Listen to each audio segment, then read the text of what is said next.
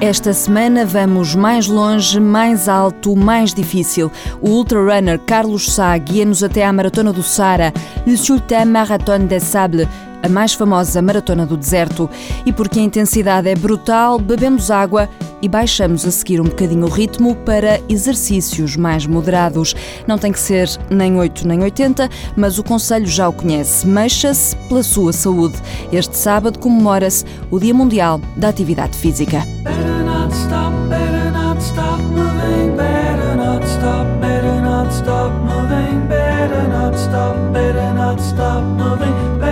stop, stop. É preciso ser muito louco, saudavelmente louco, é preciso estar constantemente a desafiar os limites, é preciso ser um ultramaratonista para ir correr 250 quilómetros no deserto do Sara. A organização da prova oferece a cada corredor 12 litros de água por dia e uma tenda berber para descansar. Estão mais de mil atletas inscritos na Maratona das Areias, Le Marathon des Sables, e o TSF Runners foi ao encontro de um deles, Carlos Sá o Nuno Miguel Martins não se cansou da conversa. É mais uma etapa de um ano de loucos para Carlos Sá. Depois do recorde estabelecido no Aconcagua, o atleta chega ao deserto para um novo desafio.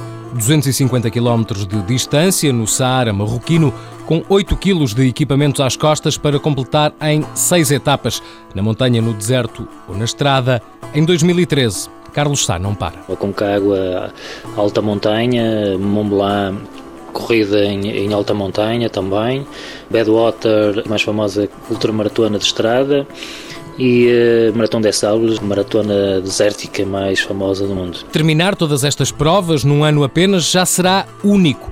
Mas Carlos Sá quer um pódio numa delas, ou pelo menos ficar nos cinco primeiros classificados. Na Maratona das Areias, por exemplo, o pódio tem estado reservado aos atletas africanos. Eles têm muitas vantagens, são excelentes atletas, depois também conhecem muito bem o terreno, estão adaptados àquelas temperaturas, àquele clima.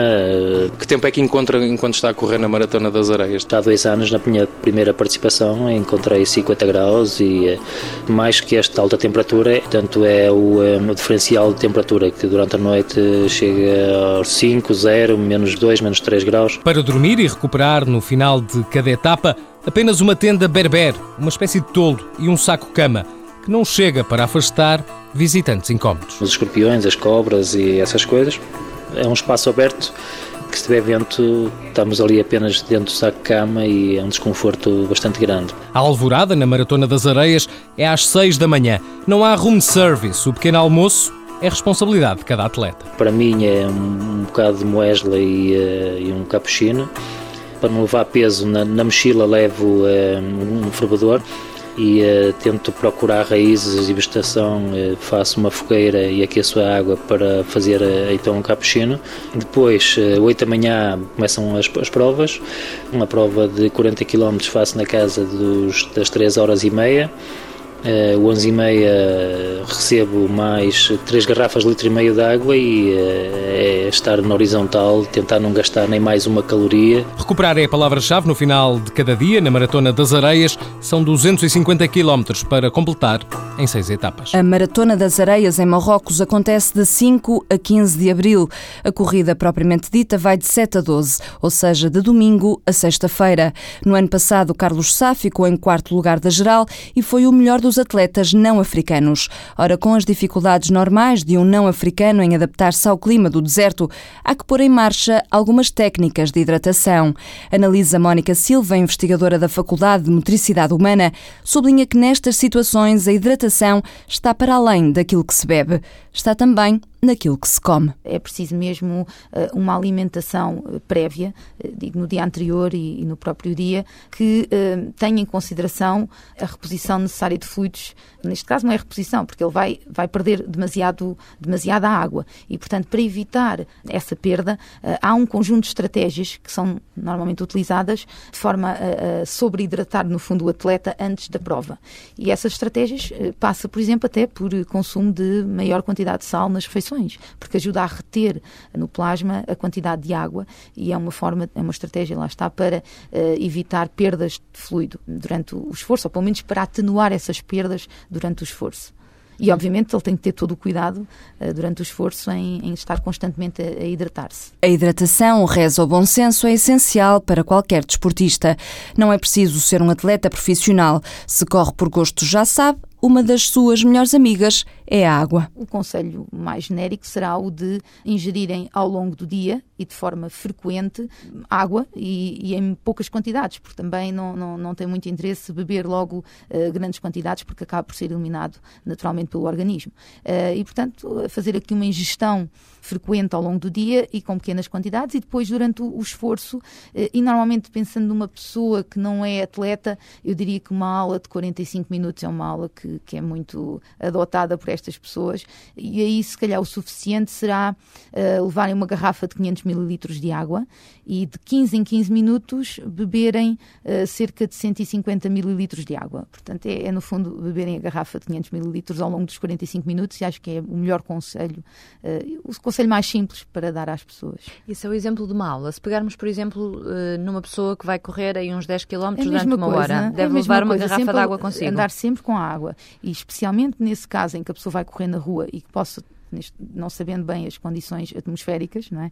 Uh, sabemos que as pessoas que uh, fazem exercício em climas quentes e úmidos, uh, a probabilidade de se desidratarem é maior. E, portanto, nesses casos, com certeza que ainda é mais grave e, e aconselha-se, portanto, a utilização e a reposição de fluidos uh, ainda em maior quantidade. Beber pouco, muitas vezes, ao longo do dia, é a dica de ouro para manter o corpo sempre hidratado. Caso contrário, pode perder rendimento.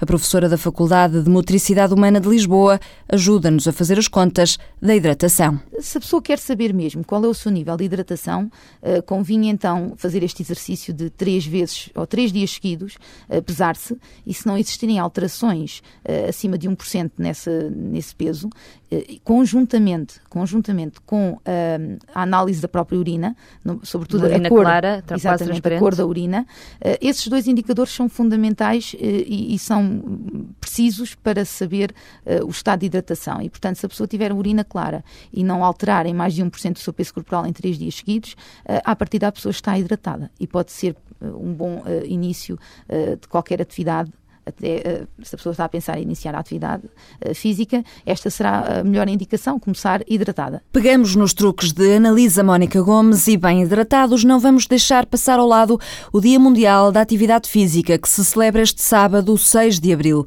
Para comemorar, pode ir de manhã ao Jamor, há programa para a família toda. E no domingo é dia de Color Run no Porto. São 5 km de pura diversão e de onde vai sair muito mais suado e colorido. É um bom pretexto para ir publicar as suas fotografias à página do Facebook do TSF Runners. O que diz Temudo Barata, especialista em medicina desportiva, podia resumir-se numa frase: o exercício ajuda em tudo. Para além de ajudar a tratar as doenças crónicas que já estão estabelecidas, ajuda a manter a saúde, a evitar que elas apareçam.